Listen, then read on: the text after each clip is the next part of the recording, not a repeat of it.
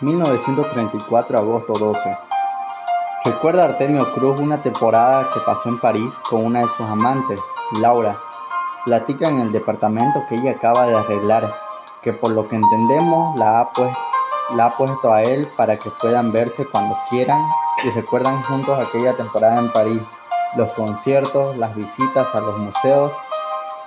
Recibe Laura de pronto la llamada de una amiga, es Catalina, la mujer de Artemio y hablan sobre su departamento y un sofá que Catalina le quiere comprar para su casa. Beben whisky y platican sobre su mujer, sobre ellos, sobre París.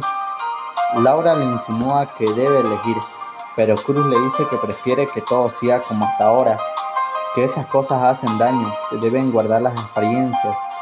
Despierta Cruz con un terrible dolor en el estómago, como si le clavasen un puñal en el ombligo. Sus mujeres se acercan asustadas y llaman al doctor. Este lo observa pero es incapaz de decir en qué consiste la enfermedad. Una hernia estrangulada, una peritonitis, un cólico nefrítico. Artemio recuerda de nuevo a su hijo, como al principio lo dejó habitar en el mundo de su madre, tan alejado del trabajo paterno, pero a los 12 años lo llevó a Cocuya, a la hacienda que habría comprado solo para él, para que se criara en el campo con la caza, los caballos, el nado, la pesca. Recordará un día cabalgando con su hijo y caminando por la playa, escuchando los cantos jarochos y recordará cuando su hijo le habló del mar y le dijo que ya había comprado un pasaje para un barco que partía dentro de diez días. El hijo le dirá que el, trail que al traerlo allí a Veracruz es como si hubiera vuelto a vivir la vida de Artemio, le comunicará su intención de unirse al frente en la Guerra Civil Española. 1939, febrero 3, donde se narra como Lorenzo. El hijo de Artemio Cruz se encuentra en una azotea con un español, Miguel. En los últimos momentos de la guerra civil, los dos cubren las retiradas de algunos soldados republicanos ametrallados por los fascistas. De pronto llegan los aviones. Enemigos empiezan a bombardear. Ellos deciden dejar su escondite y salen a la calle. Y ahí se encuentran con una mujer que al verlo algo desorientado le dice que vayan con ella. Salen todas de la ciudad y se encuentran frente a un puente. La decisión es clara, o cruzarlo o esperar que lo fusilen. Miguel decide que la guerra ya está perdida y que no le queda nada más que huir, cruzar la frontera y llegar a Francia. Siguen caminando y Lorenzo va escribiendo a sus padres sus impresiones de la guerra de España, de las ilusiones, de las ilusiones republicanas, de su compañero, de armas.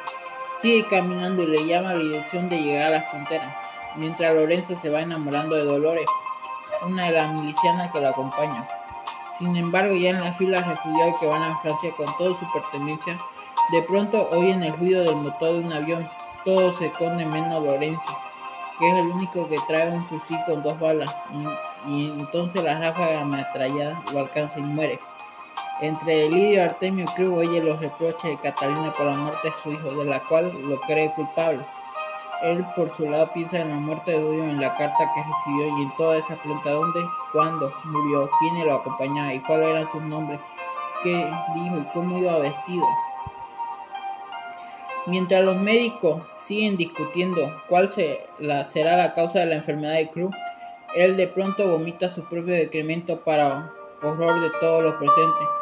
Piensa Artemio Cruz ahora de la cama a la lectura de la carta de su hijo muerto y fantasea sobre la posibilidad de haber escogido otra vida. Piensa en que hubiera sucedido si hubiera hecho otra cosa, si hubiera tomado otras decisiones, qué hubiera sido de él. Él se habría convertido. Piensa en el recuerdo del niño y también en la muerte. 1955, diciembre 31 donde se narra la fiesta de San Silvestre en la enorme residencia de Coyoacán de Artemio Cruz. Allí está su amante Lilia, con la que parece vivir, ya que Catalina vive en su casa de las Lomas. Cruz oficia toda la ceremonia desde su sillón, como el anfitrión rey al que todos rinden pleiticia y nadie se atreve a molestar. Manjares de todo tipo, champán y otras bebidas más más de 100 invitados y bailarinas exóticas. El poder festejándose a sí mismo retrató de la hipocresía. Cruz de nuevo delira sobre su lecho. Ahora parece que una ambulancia lo lleva al hospital. Sus pensamientos vagan de nuevo por su pasado, sus mujeres las que lo amaron y él amó. Por su hijo, sus muertos, su propia lucha contra la muerte aquí y ahora. Lo bajan de la ambulancia y es mandado a la mesa de operaciones.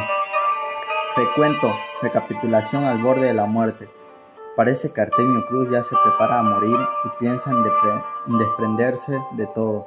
Deja todo y aún así hace recuento de los amores a su tierra, de todas sus cosas, grandes y pequeñas, buenas y mezquinas, para tal vez alcanzar la paz, ahora que al fin se junta con el principio y el origen, con el destino.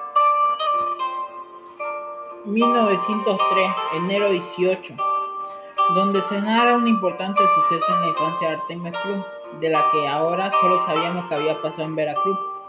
El niño Cruz vivía en una choza al lado del río, con, la, con el muleta lunero haciendo vela y pescando.